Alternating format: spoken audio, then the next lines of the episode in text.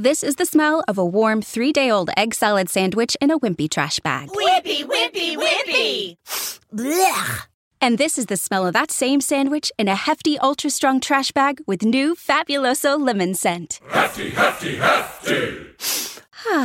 smell the difference? When life gives you stinky, get Hefty Ultra Strong with new Fabuloso lemon scent. It smells like clean, freshly picked lemons, so no matter what's inside your trash, you can stop the stink and smell the lemon.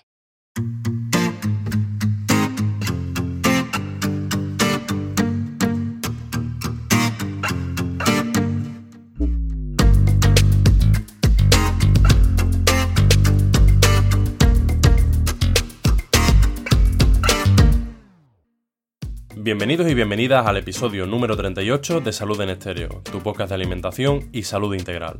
Me llamo Borja Caballero, arroba Nutrifriki, soy técnico superior en laboratorio de diagnóstico clínico, graduado en nutrición humana y dietética y sanitario fuera del sistema de salud.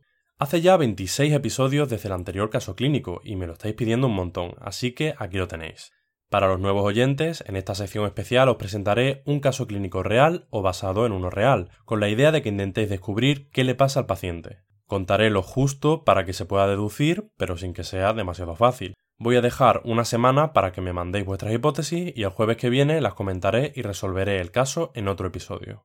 Hoy voy a hablar de Natalia, que es el nombre ficticio de una paciente mía que me ha dado su consentimiento para hablar del tema. Natalia es una chica española de 27 años que me pidió ayuda para resolver y entender su anemia ferropénica. Digo entender porque Natalia no es un caso típico. Ella toma hierro de sobra y sabe cómo hacerlo para optimizar la absorción. Además, sus hábitos de vida son bastante buenos en general.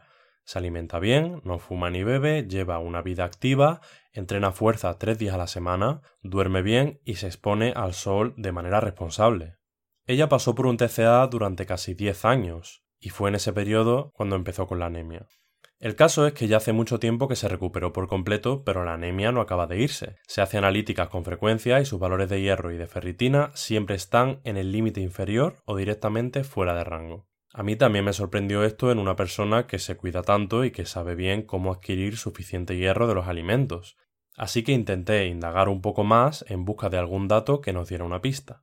Algunas de las cosas que descubrí fueron, por ejemplo, que Natalia tiene un DIU modelo Kailina desde hace medio año, que suele viajar bastante y ha estado en países como México, Chile, Marruecos o Grecia, que tuvo Helicobacter pylori y se trató con antibióticos, que no hay antecedentes de anemia en su familia y que alguna vez ha tomado suplementos de hierro y le han servido, pero sus niveles siempre acaban volviendo a bajar. Y ya estaría. Ahora te toca a ti. Puedes enviarme tu hipótesis sobre qué está causando la anemia de Natalia por un montón de vías. Si me escuchas desde iVoox, déjame un comentario. Si vienes de Spotify o Apple Podcast, pues puedes seguir el link de las notas del programa y escribirme por Telegram. Y por supuesto, siempre te queda la opción de mandarme un privado por Instagram, ya sabes, arroba Nutrifriki. Nos escuchamos la semana que viene con la entrevista al gran Borja Bandera. Un abrazo. This is the smell of a warm three day old egg salad sandwich in a wimpy trash bag. Wimpy, wimpy, wimpy! Blech! And this is the smell of that same sandwich in a hefty, ultra strong trash bag with new Fabuloso lemon scent. Hefty, hefty, hefty! smell the difference? When life gives you stinky, get Hefty Ultra Strong with new Fabuloso lemon scent. It smells like clean, freshly picked lemons, so no matter what's inside your trash, you can stop the stink and smell the lemon.